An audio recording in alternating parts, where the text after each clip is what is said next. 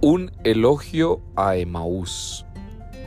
Hoy es el día para felicitar a todos los hombres y mujeres que son valientes. Y la valentía radica en que han comenzado un camino de transformación. Sabemos que Emaús representa el después de Jesús, porque cada uno de nosotros, después de encontrarse, ha cambiado. Después de encontrarse, ha querido transformar su corazón. Después de encontrarse, ha tenido que revisar sus actitudes interiores.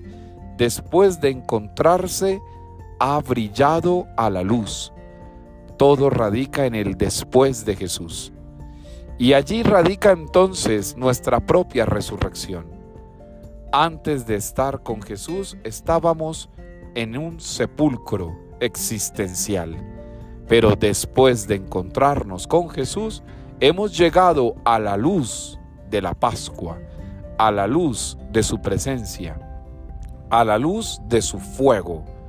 ¿No ardía acaso nuestro corazón cuando nos explicaba las escrituras? Pues bien, hoy a todos aquellos y aquellas que se han entregado a la experiencia de Emaús, les invito para que hagan camino, para que no se queden quietos, para que su corazón siga ardiendo. Es el fuego del amor divino el que se ha revelado en sus vidas. Después de Emaús, no puedes ser el mismo. Después de Emaús, eres un resucitado más para la humanidad después de Maús, vive intensamente a Jesús. Feliz día de Emaús a todos aquellos que como valientes del reino han decidido pasar delante al después. Levántate para ser un resucitado del Maestro.